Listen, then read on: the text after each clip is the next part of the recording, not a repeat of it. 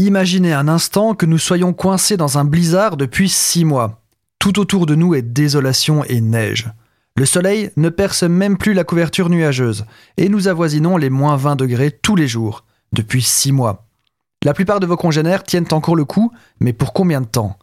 Soudain, la lumière revient, la glace fond, la température est enfin supportable. Nous pouvons sortir sans combinaison et nous baigner dans le grand lac.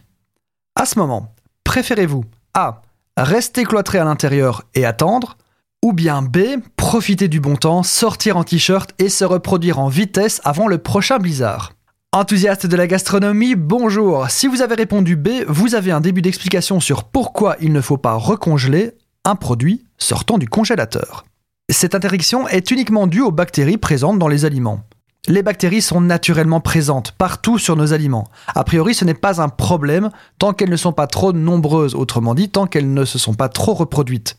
La congélation ralentit le processus de multiplication des bactéries sans toutefois les tuer, en tout cas pas toutes.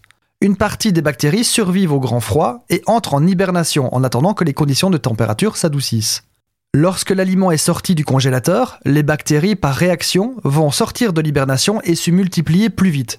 Elles vont proliférer joyeusement et les remettre au congélateur ne va pas les tuer. Elles vont simplement hiberner à nouveau en attendant de nouveaux jours meilleurs.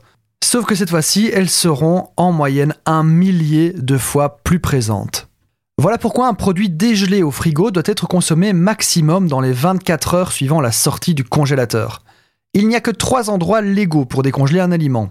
Soit au frigo, soit au four à micro-ondes, en mode décongélation évidemment, soit directement en cuisson, comme au four ou à la sauteuse.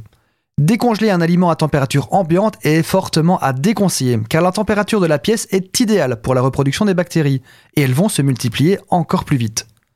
Par contre, ce qu'on nous dit moins, c'est que s'il y a cuisson et donc destruction des bactéries, vous pouvez tout à fait remettre un aliment au congélateur.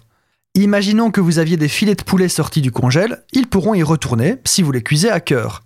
Le haché Porevo sorti du congélateur pourra y retourner sous forme de bolognaise par exemple.